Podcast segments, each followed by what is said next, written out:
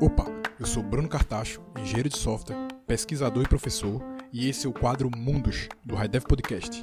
Aqui a gente conversa com pessoas dos mais variados mundos que de alguma forma atuem na interseção com a área de tecnologia e desenvolvimento de software.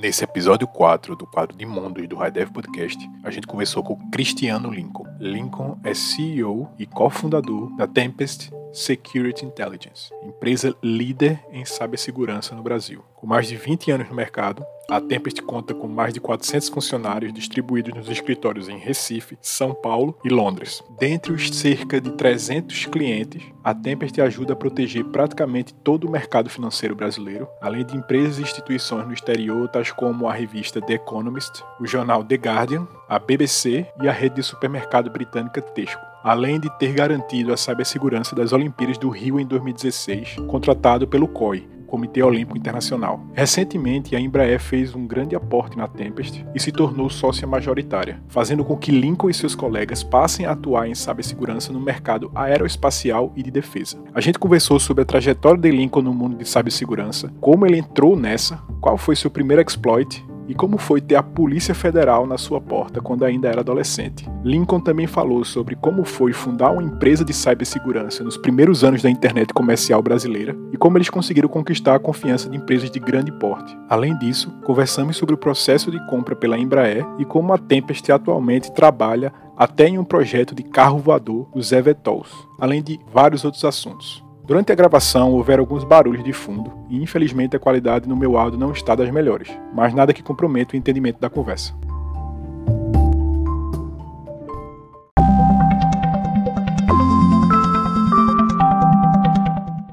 Opa, Lincoln, tudo bom? Tudo bom, Bruno? Boa tarde. Obrigado pelo convite. Obrigado você aí pela disponibilidade. Eu vou começar logo com uma pergunta bem direta, assim. Como é que alguém vira hacker e como tu especificamente virou hacker?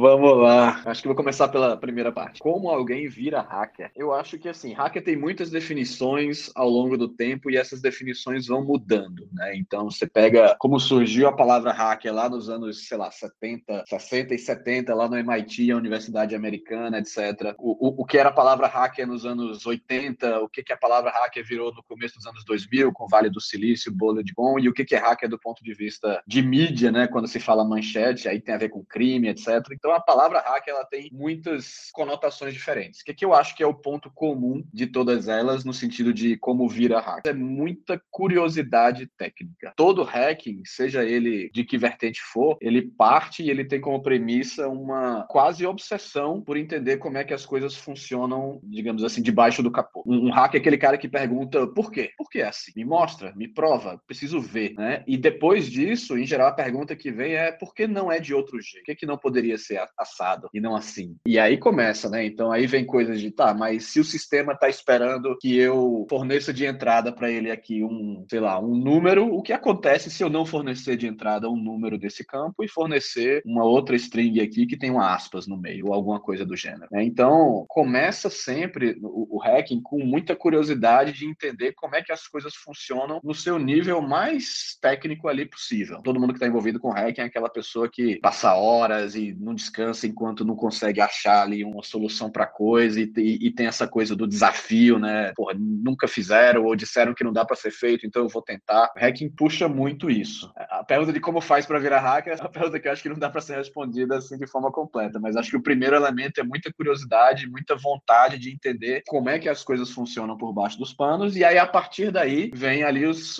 os próximos passos, né? Por que assim? E o que acontece se eu não fizer assim, se eu fizer diferente? Será que eu consigo manipular o sistema? Será que eu consigo gerar um comportamento diferente? Será que eu consigo ter acesso a algo que eu não deveria, pelas regras do sistema, ter acesso? Aí começa, mas a base de todo, todos os tipos de hacking é muita curiosidade. E aí a segunda parte, né, de como é que eu comecei nisso, aí é, é realmente uma, uma longa história. Quando eu comecei, que foi em 1991, 1992, mais ou menos, não existia internet comercial no Brasil, né? Não era que nem hoje em dia, então isso já faz quase 30 anos. Eu tenho 43 anos hoje, isso foi quando eu tinha 14 anos de idade. Então realmente tem, tem, tem bastante tempo. Meu pai era professor da Universidade Federal de Pernambuco, e naquela uhum. época não tinha internet comercial, mas tinha internet acadêmica. Então, é, meu pai, que não é da área de tecnologia, é, ele é da área de ciências humanas, ele me, me dava acesso à conta dele para eu pesquisar as coisas para ele na internet. Né? Lembrando que naquela época, isso foi antes da web, tá? Não tinha HTTP, não tinha nada. Não era exatamente user-friendly. Então ele dizia, olha, Cris... Pô, era BBS, é? BBS, digamos assim, no mundo civil, né? A gente ligava para as BBS via modem, etc. Na internet, naquela época, não. Assim, era tudo terminal Unix ou VMS. Eu, eu usei muito VMS antes de, antes de ter acesso a Unix. E assim, o que, que a gente usava naquela época? FTP, Telnet, Gopher, né? Assim, protocolos que, que quase não são mais usados hoje em dia, a não ser em situações muito específicas. É muito acesso remoto, então você dava um Telnet para um outro servidor e lá você acessava alguma coisa. Isso antes de SSH, por exemplo, antes de ter Secure Shell. Então, comecei ali, né? Meu pai me deu acesso à conta dele, dizendo, ó, oh, pesquisa esses artigos aqui para mim, é, eu não sei usar isso, você sabe, vai pesquisando. E aí, aí bate a curiosidade, né, de entender como é que esse negócio funciona, e aí, imagina, né, em 92, internet, no, no seu início ali, um garoto de 13 anos de idade, super curioso, com um computador em casa. Passava horas e horas e horas e madrugadas, basicamente absorvendo tudo que eu conseguia absorver da internet. E naquela época, assim, era um ambiente muito libertário, muito diferente do, do, dessa, dessa internet mais comercial que a gente vê hoje. Então, você não tinha muitas fontes de informação, mas as fontes de informação que existiam eram muito qualificadas. Né? Você conseguia falar com as pessoas que realmente eram especialistas, você conseguia ter acesso a muito material técnico, e eu comecei mergulhando nisso. Enfim, estudando, baixava RFC, né, dos protocolos de internet para entender como é que a internet funcionava, como é que eram os protocolos. Comecei a programar a partir daí, né, lendo manpage do Unix e baixando texto, guia sobre como, como programar. E aí, enfim, meio autodidata nessa pegada movida por curiosidade. Tu era valente mesmo, porque ler o RFC protocolo naquela época, mande Unix em inglês, né? Tu tinha 12 anos. É, eu tive muita sorte, cara, porque assim, é, eu, eu tive a oportunidade de morar na Inglaterra quando eu era mais novo. Então, meu pai, ele era professor da Universidade Federal, então ele foi fazer o doutorado na Inglaterra, e aí toda a família foi junto. Então, eu tinha, eu fui com seis anos, voltei com dez. Nesses quatro anos, eu aprendi a ler e escrever em inglês. Então, quando, hum. quando eu voltei para cá, e pô, isso realmente me deu uma vantagem muito grande. E sobre ler RFC, não, não tinha outra coisa para ler, né? Então, eu sabia que tinha que ir ali direto na fonte, entendeu? Nessa questão do hacker mesmo, tem muito esse aspecto, né? Que inicialmente o conceito de hacker era qualquer pessoa, como você falou, né? Que tem curiosidade. E acabou a grande é. de massa falando como o cara normalmente invade sistemas. Exatamente. Até uns 15 anos atrás, eu ainda tentava resgatar de volta o significado da palavra hacker. Existe a diferença entre hacker e cracker. Cracker é crime e tal. Nunca pegou, cara. Assim, a palavra hacker foi tomada pela, pela mídia e pela sociedade para dizer, enfim, crime, né? Infelizmente. Quando surgiu o Facebook, por exemplo, né? E .com e tal, ali teve um revival da palavra hacking no bom sentido, né? Da, da, da coisa, mas se olha na mídia hoje em dia, é só o lado, só o lado negativo. Qual foi o teu primeiro exploit, lembra?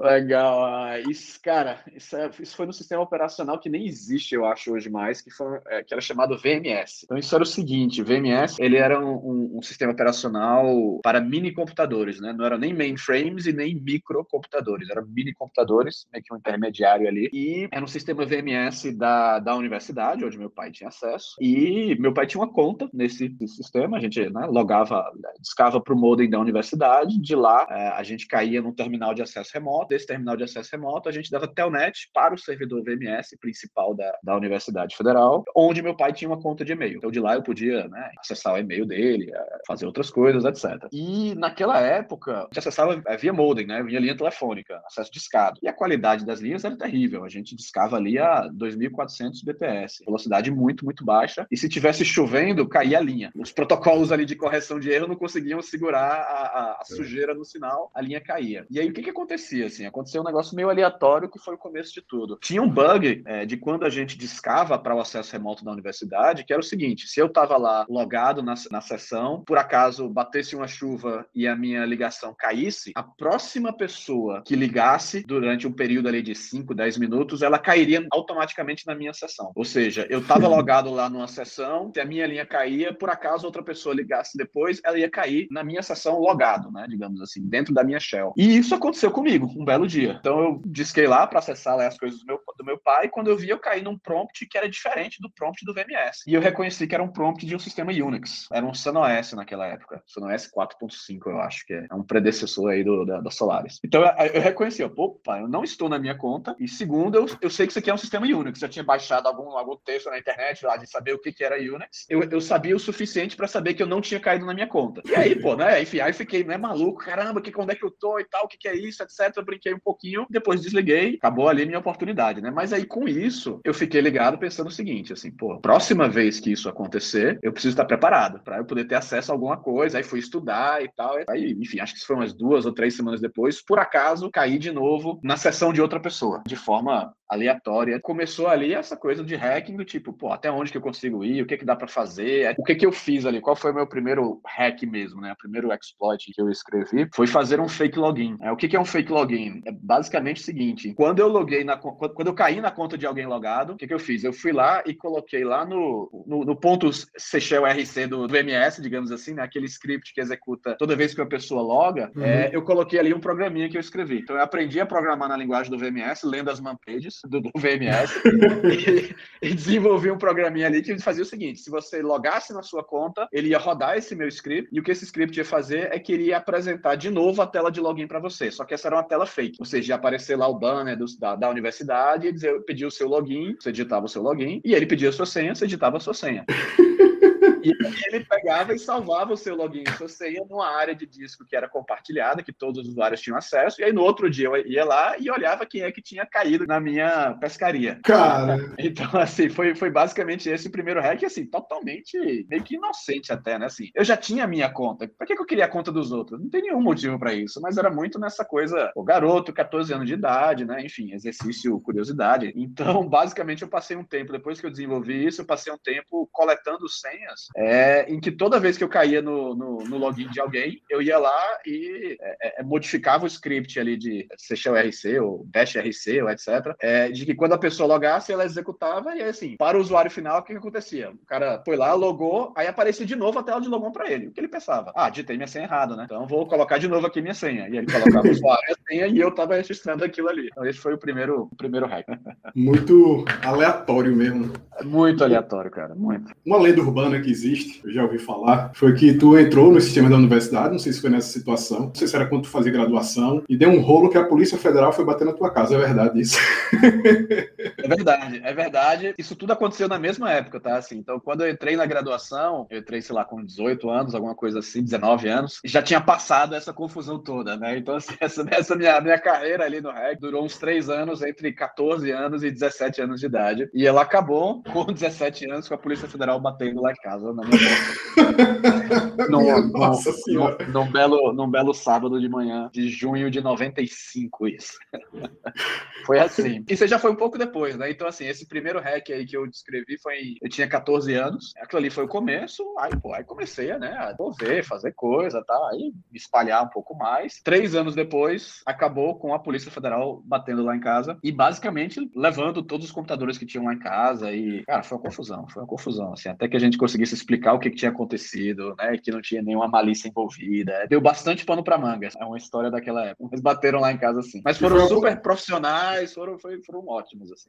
foram ótimos, dentro do possível. Dentro do possível, né? Foram ótimos, assim. Ninguém, ninguém lá em casa sabia, claro, né? Então eu me lembro que quando eu tava lá, toca a campainha e vai meu irmão lá pra abrir a porta, aí daqui a pouco ele volta, aí vai minha mãe com ele, daqui a pouco volta os dois, aí vai minha mãe e meu pai, né, pra porta lá. E o que que tá acontecendo, né? Eu tava no computador, obviamente. É, sábado, né? Que mais, onde mais eu estaria se não no computador nerdando, né? Claro. E aí daqui a pouco volta meu pai dizendo: Ó, oh, Cris, tem um pessoal da Polícia Federal aí, eu sei bem o que, que é isso, mas eles querem levar os computadores aqui. Aí que eu percebi que a casa caiu, né? A casa sempre cai, tá? mais cedo ou mais tarde ela sempre cai, então não entrem. Foi continuidade daquele spot de login. Foi tu continuando foi. a curiosidade lá, foi batendo uma situação dela. três anos depois, três anos depois, para você ver aí para onde a vida nos leva, né? Cara, que loucura. E como é que tu teve coragem, assim, de continuar depois disso? Porque veja só, você tá dizendo que parou ali com 17, mas a gente sabe que não parou, né? É, vindo no futuro. é, exato. Ali eu parei a carreira de hacking ali, digamos assim, né? E aí depois eu recomecei já como empresa de cibersegurança. E aí, enfim, deu essa confusão toda, um puta barulho incrível que rolou e tal. Uma grande confusão, porque as pessoas confundiam naquela época conta de internet com conta bancária. Então, saiu no jornal que eu tinha invadido as contas bancárias das pessoas. Foi uma, foi uma mega confusão. Dois anos depois, eu entrei no curso de Ciências da Computação da Universidade Federal de Pernambuco, que era exatamente o lugar onde, onde eu estava antes, né? Só que na adolescência escondida. Por um tempo, assim, eu meio que disse, ó, cara, eu não quero fazer segurança, eu quero fazer outra coisa. Assim, eu comecei, comecei a estudar computação gráfica e me interessei um bocado por ray tracing e coisas de renderização de imagem e tal. Passei um bom tempo nisso numa linha assim do tipo, pô, nunca mais eu quero saber de segurança, esse negócio só dá errado. E aí o que aconteceu é, é que eu comecei a trabalhar com 19 num provedor de internet local lá de Recife e eu estava trabalhando com segurança. Os caras me contrataram para fazer a segurança do provedor de internet ali, a Hotlink na época. E ali foi que eu comecei a me reenvolver com a coisa. Comecei a me reenvolver com a coisa, depois entrei de novo na universidade e fiz os primeiros três semestres ali do curso de ciência da computação normal, né, sem ter nada a ver com segurança. Surgiu a oportunidade de criar uma startup de cibersegurança dentro do César, o Centro de Estudos e Sistemas Avançados do Recife, que é né, uma empresa, um órgão, uma, uma entidade aí que trabalha muito a questão da inovação junto com a universidade. Rolou a demanda ali, tinha um cliente que estava com um problema de segurança, as pessoas ali do, do César e do Centro de Informática sabiam que eu tinha experiência nisso, sabiam que meus outros dois sócios fundadores da Tempest, o Evandro e o Kiko, também tinham experiência nisso, e meio que juntaram a gente para fazer um projeto piloto na área de segurança. E foi ali que a coisa começou. Foi ali que a Tempest começou, na prática. E, e, e você falou coragem, eu acho que a coragem não foi minha, tá? A coragem mesmo foi de, foi de Silvio Meira, que juntou esse primeiro grupo, eu, Evandro e Kiko, para trabalhar nesse projeto no CEDO. Imagina o, o que, que Silvio teve que fazer. Ele teve que chegar e dizer, ó, vamos, vamos pegar esse garoto aqui, mas esses outros dois caras aqui fez essa confusão aqui há uns anos atrás e vamos, vamos botar essa turma para trabalhar. A coragem foi dele, não foi minha, entendeu? Ele ter apostado na gente. E hoje ele é membro do conselho da Tempest, né? Então, um grande, grande prazer ter ele lá. É interessante mesmo. Então, na realidade, tu tentar se afastar disso, Tentei, o negócio cara. acabou voltando, ou seja, essa fama que fez é, Silvio te procurar. acho, acho, que foi, assim, né? E, e, junto com o time de mercado também, né? Ou seja, o tema de segurança da informação estava começando, né? A Tempest começou em 2000, né? Então, isso foi o comecinho na internet. O pessoal estava começando com e-commerce e já ali o pessoal do César já teve a visão de que, opa, esse negócio de segurança vai ser importante quando a gente fala de comércio eletrônico, né? Ah, conheço uns meninos aqui que sacam desse negócio de segurança. Vamos trazer eles para cá. E foi mais ou menos assim. Né? Cara, foi meio, meio aleatório mesmo, mas. É muito impressionante, porque 2000 realmente, eu não vou dizer assim, primórdios total, né? Por exemplo, tive acesso, acho que à internet 95, eu acho. Uhum. Mas assim, 2000, eu tava dando uma olhada aqui, era em torno de 3, 3 a 5% da população brasileira que tinha acesso à internet. Então, era praticamente muito, ninguém. Muito restrito, exatamente. Praticamente ninguém. Praticamente então, ninguém. É muito, muito pouca gente. O cara conseguir imaginar que vai criar um negócio de segurança na internet no Brasil e ainda que vai ser um, um negócio legal, né? Dentro da legalidade. É, exato, né? Um negócio de verdade, né? Um negócio de verdade. É, exatamente. É, Silvio, Silvio e a turma do César sempre enxergaram muito longe. Isso é um, isso é um fato. Né? E, e, pô, a gente está aqui hoje, 21 anos depois, né? Você olha a Tempest hoje, somos quase 500 pessoas, né? Estamos em Recife, estamos em São Paulo, estamos em Londres. Tem muita coisa para fazer ainda. E assim, você falou agora, a gente está é, em Recife, São Paulo, Londres, com não sei quantas pessoas, mas a Tempest não começou desse tamanho, né? Ela passou um bocado de tempo, inclusive, eu acho até não, não próximo do tamanho que ela tem hoje em dia, né? Com certeza. Como é que foi? Tu, tu, tu atuava somente na Tempest, como foi se sustentar financeiramente, ter uma vida aí atuando no mercado de segurança nos anos 2000? Legal, boa pergunta. É, então, assim, a Tempest começou com, comigo, com o Kiko, Marco Carnu e o Evandro, Evandro Curvelo Hora. Então, esses três sócios ali que começaram a coisa, e assim, a, a gente começou é meio que dando bootstrap. A gente começou prestando consultoria em segurança. É uma forma de você começar. Você, você tinha três pessoas que entendiam profundamente do assunto, do ponto de vista técnico, e a gente precisava botar a empresa para girar, a gente começou oferecendo consultorias, basicamente penetration testing, né? Naquela época, especialmente penetration testing. As empresas nos contratavam para hackeá-la e dizer como é que a gente tinha feito, quais eram os problemas que a gente tinha encontrado e como é que elas poderiam corrigir uh, aqueles problemas. Então, se você pega os primeiros 18, quase 24 meses da empresa, a gente saiu do zero assim. Obviamente que a gente estava dentro da estrutura do César, né? nós éramos uma startup incubada no César e o César pô, deu um enorme apoio logístico, estrutura, comercial, e o César era sócio nessa época, isso foi antes do spin-off, mas a gente começou prestando serviço de consultoria. Então, vendendo projetos de penetration testing em que a gente hackeava, depois ajudava o cliente a corrigir a situação. E foi assim que a gente saiu do zero. No comecinho, tanto eu quanto Kiko, a gente ainda tinha empregos paralelos. Então, eu ainda estava naquele provedor de internet que eu comentei lá uhum. no início. O Kiko, ele tinha uma empresa de treinamento, eu acho, e o Evandro era aluno, aluno de mestrado. E a gente conciliava as coisas, né? Então, o Evandro estudava, eu estudava e trabalhava. Esse começo é sempre mais, mais complicado. Depois de uns um ano e meio, mais ou menos, assim, a gente já tinha um volume suficiente de, de demanda, de negócios, de projetos, que tanto eu quanto o Kiko a gente pediu demissão de onde a gente trabalhava e a gente passou a se dedicar 100% a Tempest no, no, segundo ano. E ali também foi onde a gente começou a contratar primeiras pessoas do time, né, os primeiros funcionários. E aí começou. Então, basicamente, a gente começou com um bootstrap, muito inicial, projeto a projeto, aquela coisa e tal. Depois de alguns anos, a gente foi percebendo que viver na base de projeto era complicado, porque tem meses que você não tem nenhum projeto e tem meses que você tem 10 projetos e não, e não consegue atender. Então a, a, a, a, variabilidade é muito grande. E aí a gente desenvolveu uma oferta de Managed Security Services, em que ao invés da gente trabalhar projetos, a gente fechava contratos de longo prazo com o cliente. E ali a gente tocava e acompanhava a segurança do cliente, não de forma pontual no projeto, mas de forma contínua ao longo do tempo. Quando a gente fez isso, aí sim a gente começou a crescer com mais força e a gente começou a ter mais estabilidade de, de receita. Com isso, a gente começou a aumentar time, e aí vendemos mais, e aí a coisa foi tomando mais proporção, né? Depois disso, são 20 anos, né? Então teve muitos, muitos acontecimentos ao longo do tempo. a gente abriu escritório em São Paulo em 2005, foi super importante para a gente ter acesso ao mercado. É, a gente abriu escritório em Londres em 2013, eu me mudei para aqui, para São Paulo, em 2006, para desenvolver o mercado. Nesse meio tempo, a empresa foi crescendo, a gente foi contratando mais pessoas e a gente foi desenvolvendo novos produtos e novas ofertas também. Esse foi um pouco do caminho de lá para cá. Foi um caminho não, não muito convencional para o que você vê hoje em dia, porque uhum. hoje em dia está muito baseado em VC, né? Então você faz um seed, depois você faz um Series A, um Series B, e a gente foi completamente self-funded nos primeiros 15 anos da empresa. A gente só foi fazer a nossa primeira rodada de capital em 2015. E aí já era, e assim, a empresa já tinha, enfim, já, já, já tinha 100 pessoas. A gente levantou capital não, não para tirar a empresa do chão, porque a empresa já era lucrativa, mas a gente levantou capital sim para um projeto de crescimento.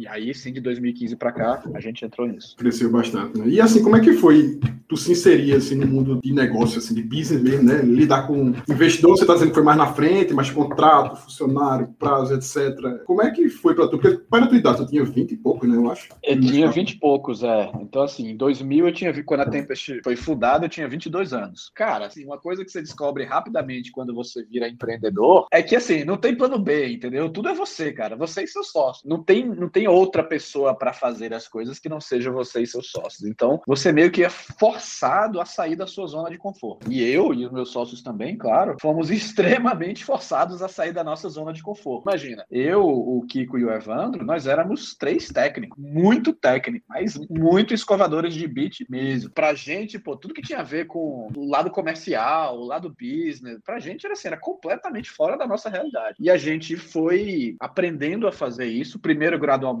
com o César nos ajudando ali, né, como incubadora. Então ele, ele fez uma rampa inicial, mas assim, a partir de a empresa com dois anos já, três anos no máximo, ficou muito claro para gente que assim, se a gente não metesse a cara, realmente aprendesse e né, saísse da nossa zona de conforto, a coisa não ia crescer. Quando você é empreendedor, tudo volta para você no final das contas, especialmente no começo da empresa. Então ficou muito claro que assim, alguém de nós vai ter que ir atrás de cliente. Quem da gente vai ser? Pô, ninguém que sabe fazer isso. É, mas a gente tem que ir porque senão não paga a folha.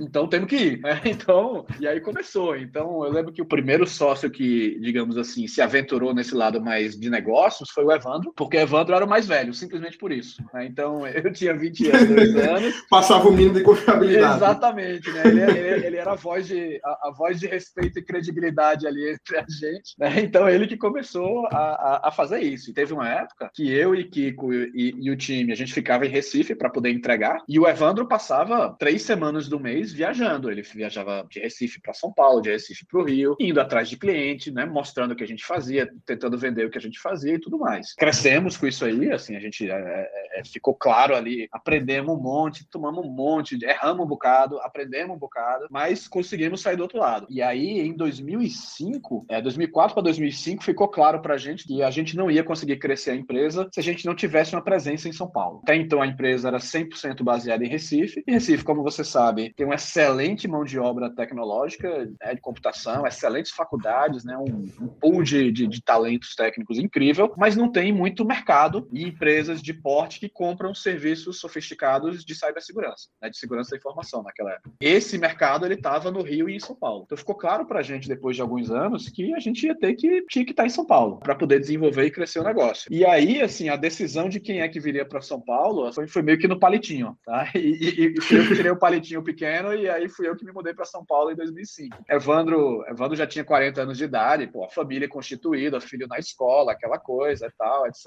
né? Enfim, fazendo ali o doutorado dele. Eu era o mais novo, né? Assim, o com menos amarras né, é, é, familiares. Então eu tirei o palitinho pequeno e me mudei para São Paulo com o objetivo de desenvolver o mercado aqui. E aí aqui, assim, eu, eu, eu lembro, cara, assim, do conflito interno que eu tinha ali. Porque o que estava passando na minha cabeça era o seguinte, eu pensava assim, porra, assim, modéstia à parte, eu, eu entendo muito desse negócio de segurança, assim, de cibersegurança, de hacking, de redes. E eu vou, indo para São Paulo, eu, eu vou deixar de ser um excelente técnico para ser um cara de negócios medíocre, sabe? É, é, era, era uhum. isso que estava na minha cabeça. Pô, eu sou muito bom nisso aqui, eu vou parar de fazer isso que eu faço para fa ir fazer algo que eu não tenho nenhuma ideia de como é que faz, que eu não tenho nenhum perfil de como fazer. Então, esse era o conflito que estava na minha cabeça, mas é de novo, né? Eu volto para a questão de empreendedor. Assim, quando você tem uma empresa e meio que tudo depende de você, de seus sócios ali, cara, você faz o que for preciso. Assim, se você realmente acredita no negócio no final do dia, você faz o que for preciso. E foi isso que a gente fez, foi isso que eu fiz. Então, me mudei para São Paulo com toda a família e, pô, começamos a desbravar o mercado aqui. Aí lá fui eu entender como é que era porra, cultura de negócios, etiqueta, praxe, aprender a falar com corporação. Foi um, mega aprendizado. E hoje, assim, o fato foi de eu ter algum, feito esse aprendizado foi bom. alguma coisa formal ou foi na. Não, na foi, tora mesmo? Foi na Tora, foi na raça. Assim, eu fui fazer um, um, um, não um MBA, mas um curso executivo em Stanford já em 2016. Já foi bastante tempo depois. Então, assim, foi na raça, testando, errando, aprendendo.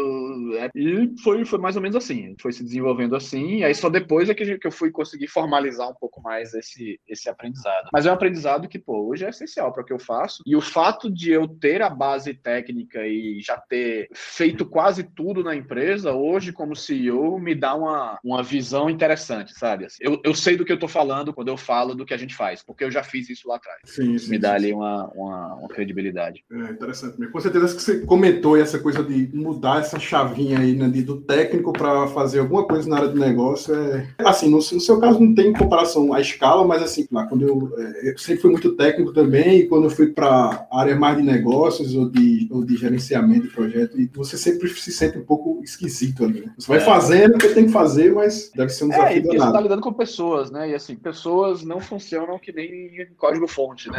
Então, tem a variabilidade é diferente, enfim, é um, é um outro universo, com certeza. Mas é, no final das contas, é onde as coisas acontecem se você quer gerar impacto. Né? Assim, se você não tiver o produto, o conhecimento técnico para fazer o core da coisa, é claro que você não chega em lugar nenhum. Mas você pode até ter o lado técnico, mas se você não conseguir de alguma forma se comunicar com as pessoas, conseguir convencer as pessoas do que você quer fazer, convencer pessoas a se juntarem ao seu projeto, para você contratar pessoas, liderar pessoas, fazer as pessoas porra, acreditarem num sonho, numa ideia, no objetivo e levar todo mundo para lá. Isso tudo é gente, né? Isso tudo é gente. Então, esse aprendizado aí foi essencial. E tem um aspecto que eu acho interessante também da Tempest, que eu conheço um bocado de gente aí que trabalha, que trabalha contigo, e eu sei que é um ambiente bem informal, assim, bem descontraído, né? Pessoal é bem, bem de boa. E assim, querendo ou não, o serviço que vocês prestam, eu acho que é muito baseado em confiança, né? Quando você pensa, por exemplo, em mercado, banco, mercado bancário, por exemplo, banco tem aquela coisa convencional, o cara tem que trabalhar de terno e tal, para passar aquela imagem de que é confiável, porque senão o cara não vai confiar e botar o dinheiro dele lá, né?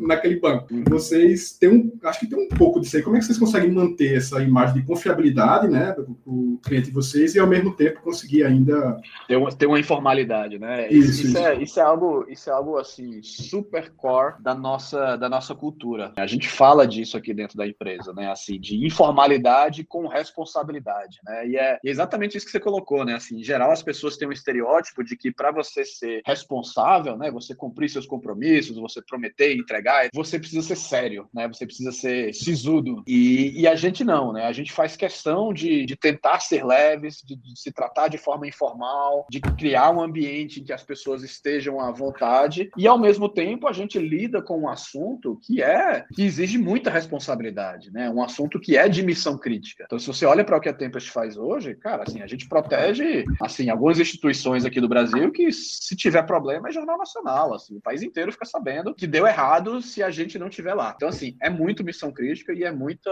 é muita responsabilidade. E aí tem duas coisas. Primeiro é que, assim, para dentro, a gente fala muito o seguinte: segurança é um dos tipos de trabalho mais estressantes que tem no mundo, né? Então, assim, você vê aquelas pesquisas, assim, tipo, quais são os profissionais da área de tecnologia mais estressados, mais deprimidos, né? Cara, pessoal de segurança tá sempre lá nos top 3, entendeu? E olha que é um páreo duro, viu? E olha que é um páreo duro. Imagina. Pois é, exatamente. Então, assim, é, é, é, é um negócio muito estressante porque você tá lidando com um adversário inteligente do outro lado, que se adapta ao que você faz. Então, é um negócio, por definição, estressante. E aí, a visão da gente é o seguinte, cara, segurança já é estressante. Para que, que a gente vai aumentar esse peso se tratando mal aqui dentro da empresa? entendeu? Então vamos fazer um esforço consciente da gente criar um ambiente bacana, ambiente que as pessoas estão à vontade, um ambiente com pouca hierarquia, que as pessoas estão à vontade de falar com as pessoas, que tem uma informalidade ali, porque isso ajuda a amenizar esse peso que é segurança, independente de qualquer coisa. E isso ajuda na retenção, na criação de cultura, na formação de pessoas e tudo mais. Então, para dentro, a informalidade nos ajuda a cumprir a responsabilidade. E falando para o mercado, a forma com que a gente mostrou essa responsabilidade, essa integridade para o mercado, sem usar terno, né? Coisas. Primeiro, demonstrar de forma muito clara nossa expertise técnica. A gente sempre, sempre, a, a, a forma que a gente entrou nos grandes clientes, nos grandes bancos, foi mostrando que a gente entendia do assunto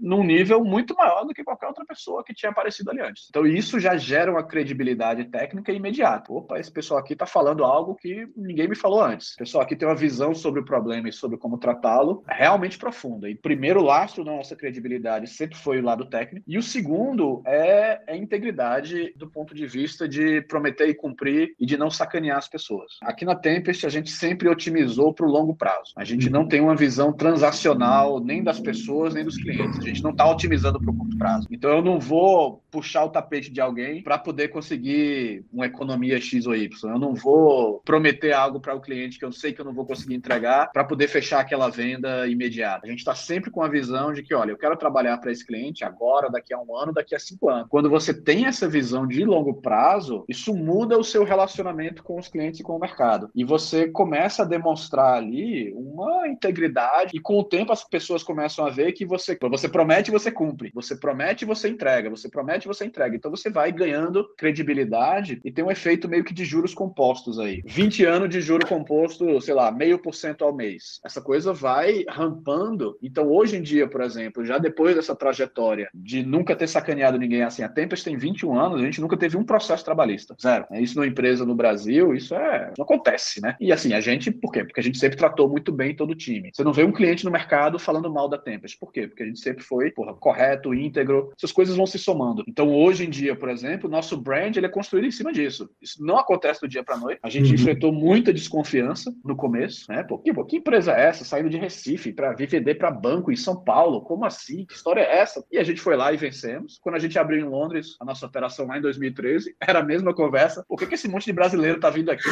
falar de segurança em Londres, pô, capital do centro financeiro do mundo? Como assim? Que história é essa? Tá aí, fizemos, entendeu? Entregamos. Então é assim, cara. É simples, mas funciona. Agora você tem que otimizar para o longo prazo. E falando em longo prazo, né? Teve uma, uma mudança recente aí que saiu na mídia de uma maneira geral, que a Embraer virou eu não sei se ela comprou, virou majoritária, não foi? Do, da, ela virou acionista e hoje ela tem 51% do capital da Tempest. E isso foi na época que, a, que, foi antes ou depois que rolou aquela coisa da compra da Boeing? Da Boeing ah, isso já vinha de antes. Isso já vinha de antes. Então, assim, como é que começou essa história, né? Lembra que eu te falei que a gente fez nossa primeira rodada de Venture Capital lá em 2015? Sim, sim. Essa primeira rodada, ela foi com um, um fundo de investimento que tinha relação com a Embraer. E ali foi que a gente conheceu o pessoal da Embraer e começamos a, enfim, nos aproximarmos e desenvolver uma, uma uma, uma, relação com eles. Então, isso foi a partir de 2015. Na, na realidade, janeiro de 2016 foi quando a gente efetivamente assinou. Então, é, é de lá para cá, a gente já tinha ali uma, enfim, uma proximidade com, com a Embraer. E naquela primeira captação ali, a gente captou é, 28 milhões lá em 2000. A empresa foi crescendo. E aí, quando chegou em 2019, a gente é, queria fazer uma, uma outra rodada de capital. Essa rodada já era num volume bem maior, a gente queria algo entre 150 a, a 200 milhões de reais, continuar aí, turbinar o nosso processo de crescimento. Então a gente fez um processo de captação em que a gente falou com um monte de gente no mercado. Falamos fundos, falamos com estrangeiros, a gente falou com empresas daqui, possíveis ali investidores, e a gente acabou fechando com a Embraer é, por uma série de motivos. Então, isso, então a gente fechou com a Embraer, na realidade, um pouquinho antes da, da pandemia estourar. Então a gente fechou uhum. ali na virada, no finalzinho de 2019 e comecinho de 2020. Foi dezembro de 2019 que a gente efetivamente avançou e assinou ali com eles. Então foi antes dessa história de Boeing, foi antes dessa história de pandemia, enfim, antes dessa confusão toda aí dos últimos dois anos. A gente anunciou ao mercado no ano passado passado, mas efetivamente a gente já vinha negociando com eles e fechamos efetivamente no, no final de 2019. Então foi antes disso ainda. E a lógica ali, cara, foi a seguinte: assim, a gente queria não só o capital, né, para poder investir e continuar crescendo, mas a, esse tema de cibersegurança está aumentando, né? E ele está tocando vários mercados diferentes, né? Em dois mercados que a gente sempre teve muito interesse em entrar e a parceria com a Embraer está viabilizando a gente entrar nesses mercados, são os mercados de defesa, defesa defesa nacional e infraestrutura crítica, e, de, e da indústria aeroespacial. No lado defesa, assim, cibersegurança hoje é um tema geopolítico. Né? A OTAN fala de cibersegurança, Estados Unidos, Rússia, China, enfim, cibersegurança ali, ataque cibernético, está na mesa desse pessoal, né? Ou seja, deixou de ser ali uma coisa de mercado privado e é de fato algo de forças armadas hoje em dia, né? E de, uhum. e de proteção de infraestrutura crítica nacional, né? Pensa usina de geração de energia, transmissão, então tem ele ganhou uma criticidade enorme nos últimos anos e isso gera possibilidades nesse mercado de defesa de infracrítica. E esse mercado de defesa é um mercado natural da Embraer. A Embraer é a maior empresa de defesa do Brasil, no caso fabricando aviões e coisas do gênero, agora fragatas também, tem uma atuação internacional forte nisso. E para quem quer entrar no mercado de defesa, não é só bater na porta das Forças Armadas e começar a vender. Né? Não é assim. Toda uma questão estratégica envolvida e tal. E a Embraer tem isso, ela tem isso tanto aqui para o Brasil, mas também internacionalmente ela é uma empresa que, que tem uma atuação na área de defesa. Né? A gente costuma conhecer a Embraer pelo lado de aviação comercial dela, mas ela tem vários negócios. Ela tem um negócio na área de defesa, está fazendo o eVTOL agora, né, carro voador. Então ela tem essas várias vertentes e a gente estava super interessado em entrar no mercado de defesa e entrar no mercado de, da, de engenharia aeroespacial, que é um outro mercado que também tem muita oportunidade para trazer cyber para isso. Então, proteção de, de aviões, proteção de malhas aéreas urbanas, né? agora com esse negócio de transporte aéreo urbano né? dentro de cidades que vai vir nos próximos cinco anos. Isso tem um puta problema de cibersegurança envolvido ali no dentro. Então a gente estava afim de trabalhar com essas coisas e a, e a Embraer encaixou super bem. Então a gente fechou com a Embraer e estamos trabalhando de lá para cá. Você falou transporte aéreo em cidades, o que seria especificamente esse helicóptero? Isso é o seguinte, cara. É, então, não é helicóptero, é a próxima geração, digamos assim. Se você der uma pesquisada, tem um tipo de veículo aéreo novo que vem sendo desenvolvido nos últimos anos chamado eVTOL, que é Electric, Electric Vertical Takeoff and Landing Vehicle. E assim, se você chamar de avião, a turma reclama, se você chamar de helicóptero, a turma reclama, se você chamar de carro voador, a turma reclama, porque o nome técnico é um eVTOL. Ele não é, ele não é nem um avião, nem um helicóptero, também não é um a coisa mais próxima dele é um carro voador, assim, porque ele tem o tamanho de um carro, só que ele decola e aterriza verticalmente. E a ideia dele é para transporte urbano. Então pense nele como sendo um táxi aéreo. Eu, pô, eu quero sair de, da praia de Boa Viagem para Casa Forte. Eu entro num negócio desse, ele levanta 300 metros de altura, voa pela cidade, chega lá no bairro de Casa Forte, pousa de forma vertical ali. É isso que a Embraer está produzindo. Né? E isso, cara, é um puta mercado gigante. Assim. Imagina, esse negócio revoluciona o transporte urbano como um todo, porque é barato, é rápido, é simples e é quase tudo software, né? No sentido de que pensa na malha, no, no, pensa no controle de tráfego aéreo que, que, que a gente tem hoje para avião num país. Uhum. Agora pensa isso no tamanho de uma cidade, de cidade de São Paulo, em que eu vou é ter absurdo. milhares ou dezenas de milhares de eVTOLs voando para tudo que é lado. Como é que esse pessoal não bate um no outro, entendeu? Como é que é autônomo, né? para controlar autônomo ou praticamente autônomo. Então assim, é um problema tecnológico sofisticadíssimo e que claro também tem um problema de cibersegurança muito pesado. Imagina, né? Essas coisas voando pela cidade se alguém derruba aquilo ali. Tá dizendo que é uma coisa que a Embraer já está trabalhando e pensando. Ele já tem contrato produto. fechado, cara. Se eles têm que entregar em três anos.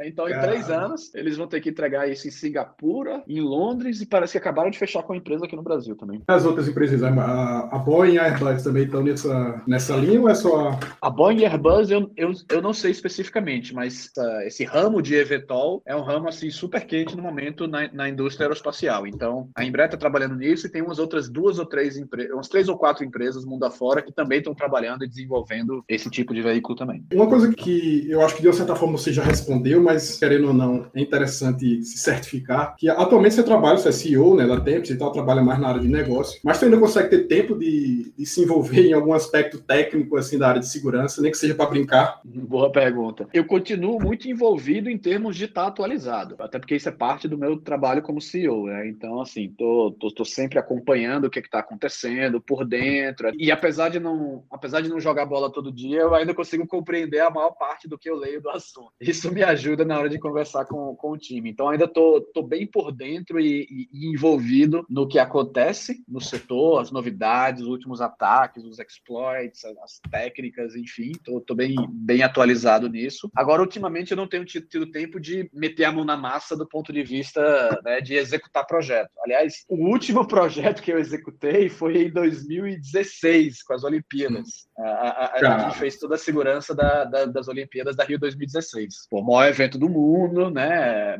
Puta, né, imagina, assim, todos os olhos do mundo estavam ali olhando para a cerimônia de abertura da Rio 2016. E, e, e a gente trabalhou, a gente estava lá nos bastidores, a gente estava lá na, na, na, sala de operações, trabalhando e montando aquilo junto com o pessoal da, da Rio. Então foi um projeto fantástico, assim, super, super. É um projeto que eu vou me orgulhar pro resto da vida. E aí, esse, quando apareceu, eu disse: opa, esse aqui eu quero eu mesmo liderar.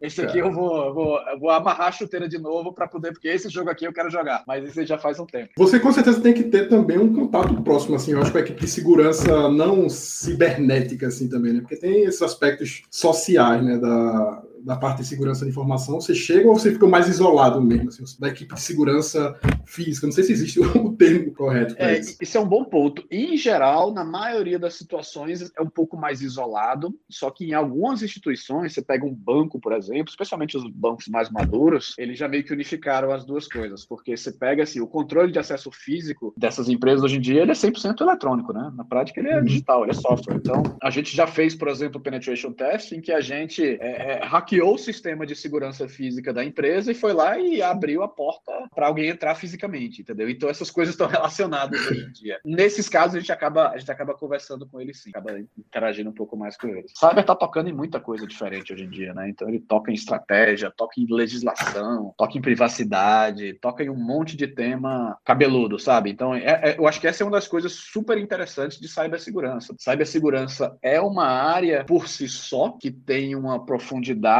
uma complexidade, etc., para quem quer virar especialista nela. E ao mesmo tempo, como tudo é digital hoje em dia, ela acaba tendo reflexos e conexões com um monte de coisa na nossa vida. Então, cibersegurança influencia na sua privacidade, protocolo de criptografia que o WhatsApp usa para criptografar suas mensagens. Isso é cibersegurança na veia e tem tudo a ver com a sua privacidade. Né? Isso toca em legislação, é, é, LGPD, GDPR, isso toca em estratégia de negócios, né? Estratégia de negócios digitais. Então, o tema ele toca em muita coisa diferente. É uma das coisas que eu acho interessante de cyber, porque ele extravasa muito, sabe? Então ele, você, você, você enxerga consequências de cyber em os lugares assim que você não esperava encontrar, mas uhum. quando vai ver, tem problema. É, acompanha software, se mete em tudo quanto é lugar, né? Exatamente. Para onde o software vai engolindo o mundo ali, cyber vai atrás. Cyber vai atrás. Tentando tapar os buracos. É, bem por aí mesmo. E aí, falar em tapar buraco, a questão de software também, né? A podcast normalmente costuma falar mais sobre software, mas eu gosto sempre de conversar com pessoas que são de áreas correlatas aí, como é o caso. Tu sabe dizer as vulnerabilidades, vamos dizer assim, atualmente, elas costumam ser,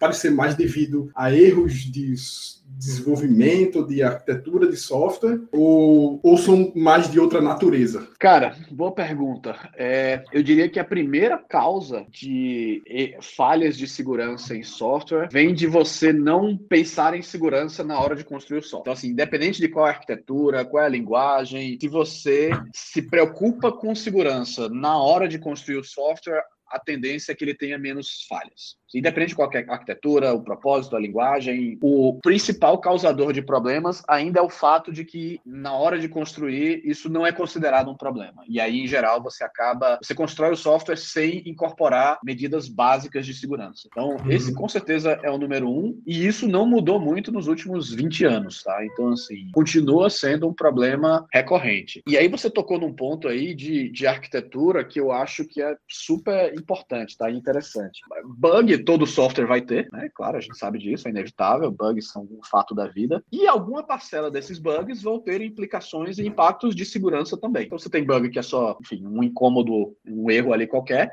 e tem bugs que permitem alguém hackear algo, tomar conta de algo. Então assim, não dá para você assumir que você não vai ter bugs. Você sempre vai ter, por mais que você treine seus desenvolvedores, por mais que você invista, alguma medida sempre vai ter. De onde é que tem vindo os maiores avanços prevenção de, de falhas de segurança em software nos últimos, especialmente nos últimos 5, 10 anos. Tem vindo da arquitetura. Eles têm vindo de incorporar medidas de proteção não no software aplicativo final, necessariamente, mas sim nas arquiteturas que é, as bibliotecas e arquiteturas de software que são usadas para construir o aplicativo final. Ou seja, meio que trazendo a solução de segurança para uma camada abaixo. E aí você tem toda, você tem uma série de classes inteiras de bugs de segurança que eram super perigosas há 10 anos atrás e que hoje você praticamente não vê mais no mercado. Por quê? Uhum. Porque elas foram resolvidas no nível da arquitetura de software. Então, eu vou dar um exemplo. Buffer over overflow, que é um tipo de bug pô, clássico da, da, da, da, segurança, que vem desde os anos 90, né? Que é você estourar ali o seu buffer de memória, sobrescrever a pilha, e aí, com isso, reorientar a execução, é, reorientar ali o fluxo de execução para um pedaço de código que você controle e que faça o que você quer. Buffer overflow tem sido um problema de 1985 até 2010, mais ou menos.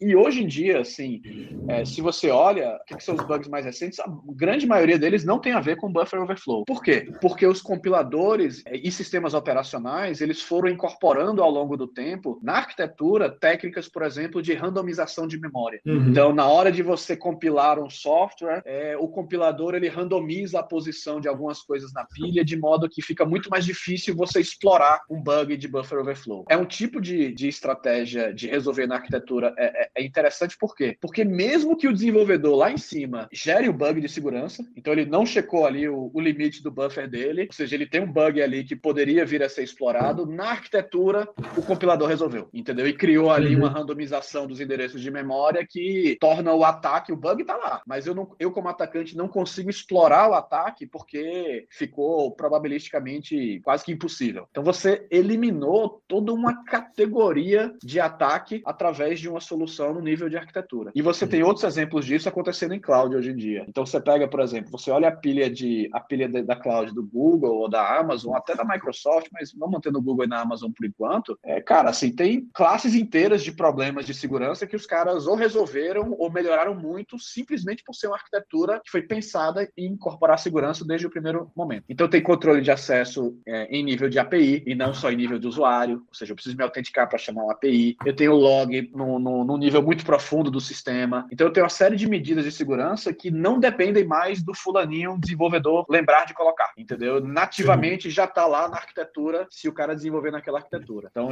essa estratégia de resolver classes de ataque, classes de bug de segurança via arquitetura, efetivamente é o que mais gerou mudança nos últimos anos de melhoria. Né? É, que o resto tem que contar com a mudança de cultura de desenvolvimento. Né? Exatamente. E aí a mudança de cultura depende se o cara foi treinado ou não, e aí quer dizer se a empresa investiu nisso ou não. Aí, enfim, aí você entra em, no imponderável, né? Você não sabe exatamente o que, que pode acontecer. Normalmente tem três perguntas que eu faço aqui antes de passar para as perguntas do, dos ouvintes, qual foi um desafio assim que tu tinha passado, que tu tenha orgulhado assim de ter passado, de ter vencido ele? Pode ser uma coisa mais alto nível, né? Ou então algo bem específico assim, uma situação. Cara, é, é um leão por dia aqui, né? Você sabe. Então... Imagino. É... Você deve ter várias, né? Deu várias, mas assim, para manter um aqui no. Um, que foi super relevante que, e que está no exemplo aqui da nossa conversa, essa de vir para São Paulo e meio que sair da minha zona de conforto técnica ali para assumir um, um, desafio aqui de, de crescer a empresa, essa com certeza é uma das top, porque foi a, a pessoa tem que meio que se reinventar. Então, e aí, mudança sempre é complicado, dá aquele frio na barriga, o que, que eu estou fazendo da minha vida, né? Passam todas essas coisas aí pela cabeça da pessoa, mas se você tem ali um pouquinho de resiliência, experiência e tal, e você acaba saindo do outro lado. E quando você sai do, do outro lado, o fato de você ter passado aquela dificuldade, né, você ter passado aquela adversidade, aquilo vira uma força, né? Aquilo ali vira um escudo para a próxima, entendeu? Então assim, você, o fato de eu já ter de ter passado por aquela e pô, funcionou e foi bom e tal, na próxima que vem aquilo ali já vira mais um mais um elemento ali de, de fazer acontecer. Mas lembra de alguma besteira que tu tenha feito na tua vida assim, que tu tenha pensado, putz, foi que eu fiz aqui. Pode ser uma fora, coisa bem fora, técnica, pode ser algo bem Fora hackear lá na. É, fora. Né? fora, ter, fora ter a Polícia Federal na sua porta. Fora, fora ter a Polícia Federal batendo na porta. Né, Cara, besteira gigante que eu já fiz. Ah, já fiz muitas, pelo amor de Deus. Desde apagar sistema em produção porque eu tava na janela errada do Shell, logado como root, sabe? Eu achava que eu tava aqui na minha máquina, dei um RM-FR barra, e quando eu vi, por que, que, por que, que o site da empresa tá fora do ar, né? E não era da minha empresa, era a empresa do cliente, tá? Só, só detalhe. Então, assim, por que, que tá fora do ar? Aí quando eu fui ver, caraca, eu digitei na janela errada. E aí, desde isso até erros de juízo, né? Assim, de ter confiado em pessoas que não deveria ter confiado. É, cara, você vai, você vai aprendendo com os erros mesmo, faz parte. Deixa eu passar aqui para as perguntas do, do pessoal, dos ouvintes, que aí eu acho que tem um bocado de coisa interessante. É, eles perguntam, por exemplo, qual é o tipo de serviço que a Tempest presta e quais são os perfis dos clientes que vocês têm, se é que é possível revelar isso. Tipo Legal, não, é tranquilo sim. Cara, os, os clientes da gente, o perfil dos clientes, são em geral empresas de médio e grande porte, tá? Então, assim, no, a, a, padaria da esquina dificilmente vai, vai contratar o que a gente faz, assim, a empresa precisa ter um certo tamanho e investimento em tecnologia para precisar efetivamente do que a gente faz, então costumam ser empresas de médio e grande porte. O setor financeiro é um setor muito importante para a gente, mais da metade da nossa receita vem do setor financeiro. Então, assim, no setor financeiro aqui no Brasil, assim, a gente acaba, a gente não, não costuma falar muitos nomes, mas assim, setor financeiro aqui no Brasil, quem você imaginar aí a gente trabalha, tá? Então, os grandes bancos de varejo, né, fintechs, seguradoras, corretoras, family offices, bolsa. Setor financeiro, a gente trabalha para todo mundo. Fora do Brasil, é um pouco mais diverso. Então, na Inglaterra, a gente trabalha para o The Economist, a revista, a gente trabalha para o The Guardian, o jornal, Tesco, que é a rede de supermercados. Na Suíça, a gente trabalha para o Comitê Olímpico Internacional. Lembra que eu tinha comentado daquele projeto da, da Rio 2016? Então, a gente, tá, a gente tem, tem um contrato com eles, eles ficam baseados na Suíça. Temos clientes no, em Nova York também. Então, esse é mais ou menos o perfil dos clientes, né? Grandes empresas ali de, de vários setores, mas com o perfil no setor financeiro. E do, do que a gente faz, assim, a gente tem toda uma suíte de, de, de soluções de segurança, mas, assim, de forma geral, elas passam por diagnósticos de segurança, em geral, diagnósticos mais técnicos. Então, as empresas nos contratam para dizer como elas estão. Isso pode ser desde um penetration test, né? A gente é contratado para invadir a empresa, até uma revisão de arquitetura, olhar código-fonte, enfim, né? tem várias variações aí, mas todas numa linha de apontar o que, que tem de errado, né? um diagnóstico, um assessment, em geral mais técnicos. Tá? E aqui a gente já fez de quase tudo, a gente já hackeou que tipo de aplicação, carro, dispositivo médico, IoT, sensor elétricos, avião é o próximo. Assim, isso hackeado contratado para isso. Mas enfim, então, nessa linha aí tem um, um, pouco de tudo. A gente também faz é, integração de segurança, então isso envolve o quê? Envolve implantar tecnologias de segurança no ambiente do cliente, né? então subir a régua de segurança deles. É, a gente faz Managed Security Services, em que a gente acompanha a segurança do cliente de forma contínua. Então, a gente está lá 24 horas por dia, 7 dias por semana, monitorando o ambiente do cliente, é, entrando em ação quando necessário. E ultimamente, de 4, 5 anos para cá, a gente tem trabalhado muito na linha de desenvolvimento de produtos de software próprios. Né? E isso já é em torno de 30% da nossa receita vem de produtos próprios da Tempest. Né? Então, o Alarm é a grande bandeira aqui, é um produto nosso de, de identificação, é, autenticação e antifraude. Então, ele hoje está em torno de 60 milhões de, de celulares no Brasil, de mobiles, estão, estão com o nosso, nosso produto lá dentro deles, dentro dos aplicativos aí de vários clientes. Então,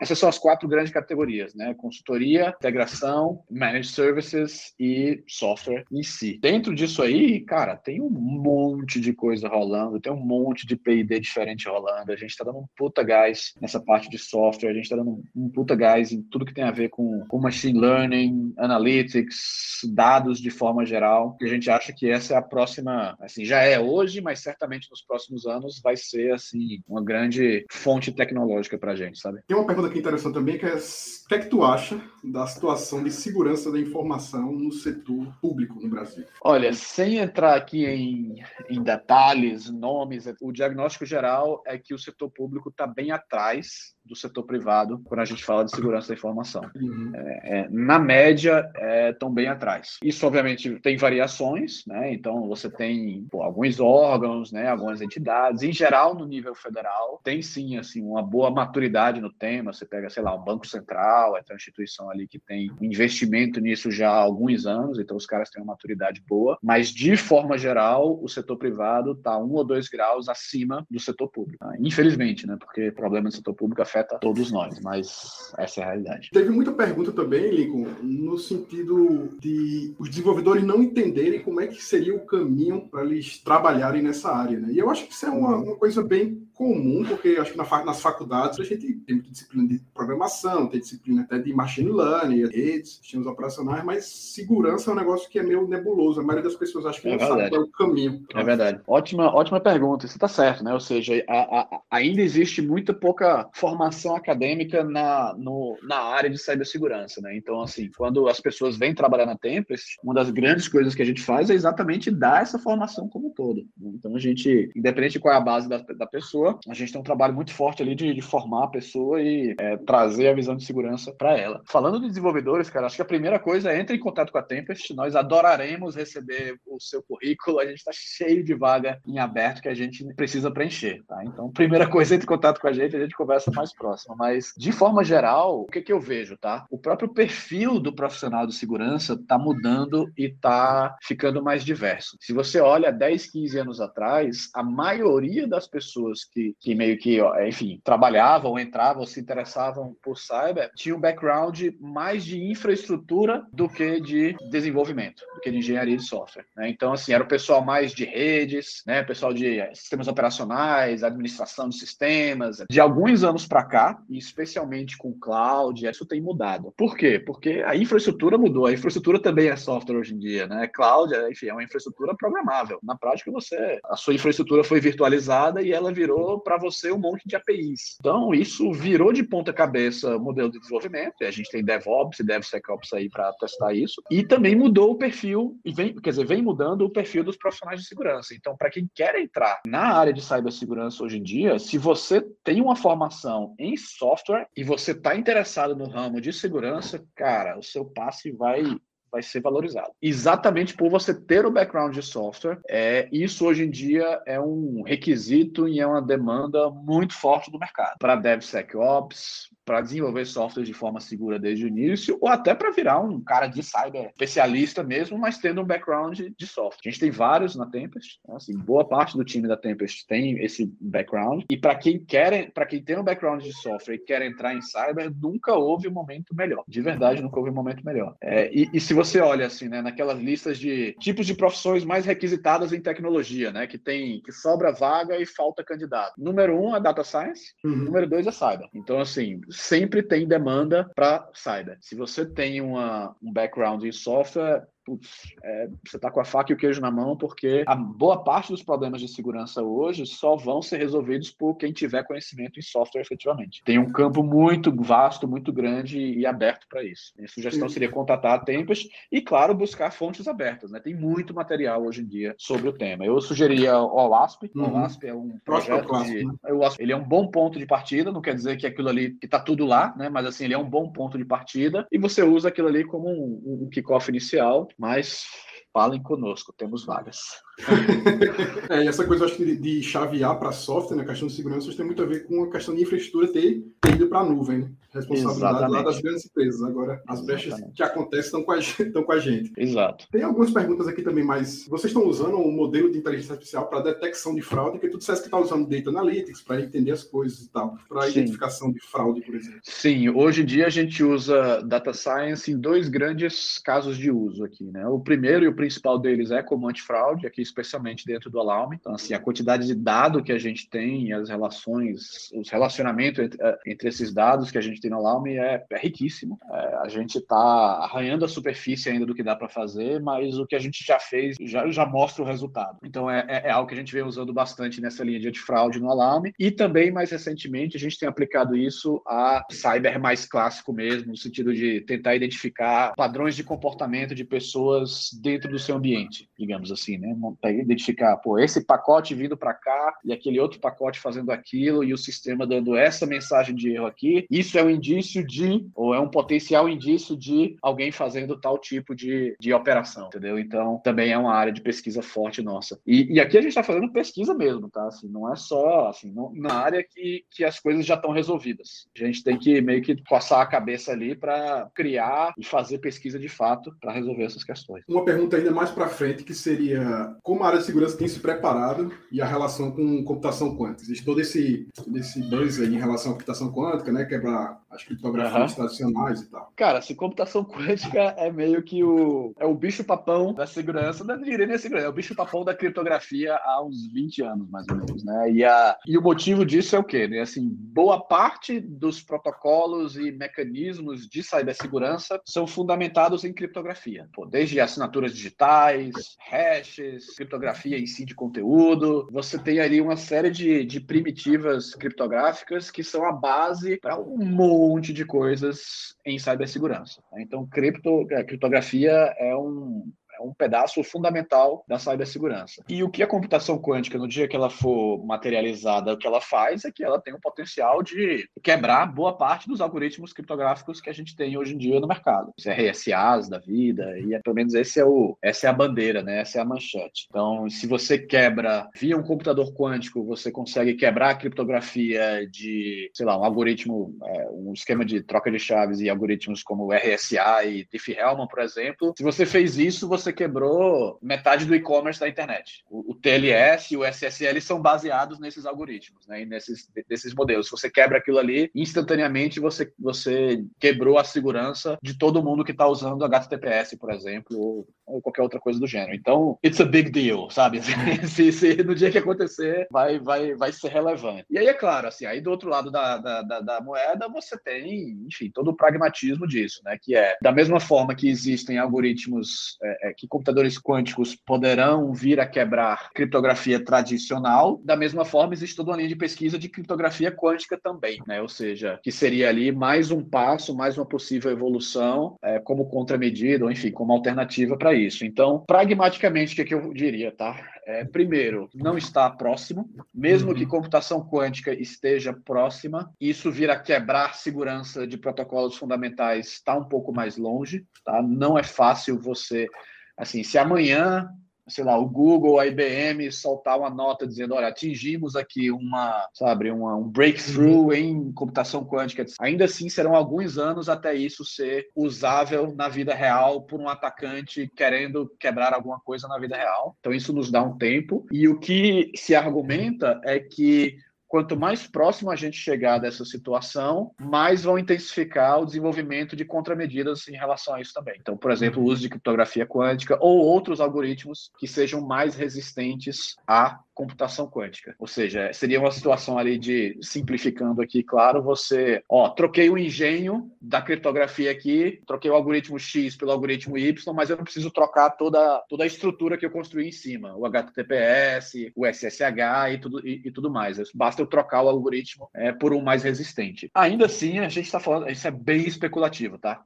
Então, uhum. assim, eu tô louco que chegue esse dia para como foi, isso vai, isso vai dar uma mexida no mundo, assim, até porque daqui até lá enfim, né, a gente ainda vai estar ainda mais dependente do mundo digital, eh, já vai estar todo mundo usando, sei lá, Bitcoin e, e criptomoedas para poder, poder se pagar, então também afeta isso. Então, assim, no dia que acontecer isso aí, é uma revolução mundial. Eu tô, tô louco que chegue. Mas eu não sei se vai ser essa, essa catástrofe tão grande quanto dizem, não, sinceramente. E me diz uma coisa, é, tu tem algum material que tu pudesse indicar, livro, blog, podcast, para o pessoal mais da área de desenvolvimento e que tivesse interesse em enveredar um pouco mais nessa área de segurança? Mas massa. Primeiro eu indico o blog da Tempest, chama Side Channel, é sidechannel.tempest.com.br, mas enfim, bota blog Tempest no Google e você acha. Side Channel, ele é um blog técnico, então ele é escrito pelos nossos pesquisadores, pelos nossos analistas e tudo mais, e ele fala sobre quase tudo de cyber, mas tem bastante coisa de cyber aplicado a software lá. Desde falhas comuns em desenvolvimento de software, como explorar bugs, zero days que a gente descobriu, é, arquiteturas seguras de software, tem de tudo lá. Então, assim, é um excelente ponto de partida para você ter um panorama. Indicaria primeiro o Side Channel, que é o blog da Tempest. Depois, é, eu acho que o OASP é uma boa referência do ponto de vista de software para quem está começando. Né? Dali você puxa muita coisa. Em termos de livros, eu sempre gosto dos clássicos, tá? Então, assim, é, é, tem, tem um livro que para mim é o melhor livro de segurança já escrito, que chama-se Security Engineering, de um cara chamado Ross Anderson. O Ross Anderson ele é um professor de computação da Universidade de Oxford, ou é Cambridge, não é Oxford. E assim, é um pesquisador na área de segurança há muitos anos e assim, esse livro dele, ele mostra os problemas, as origens, como é que você resolve do ponto de vista de arquitetura. É fascinante o livro, cara. Se tiver que, que, recomendar um livro, eu recomendaria esse, Security Engineering, do professor Ross Anderson. Então, diria Blog da Tempest, OWASP e o Security Engineering. Legal, tem um bocado de coisa para o pessoal parar e e olhar. Lico, eu queria te agradecer aí pelo tempo, né? Massa, obrigado pelo convite, foi super legal. Espero que, que, que todos tenham gostado e que quem tiver interessado na área, acesse ali as nossas vagas, que estamos cheios de vagas, por favor. Massa. obrigado, Bruno. E então é isso. Obrigado e até o próximo episódio do High Def Podcast.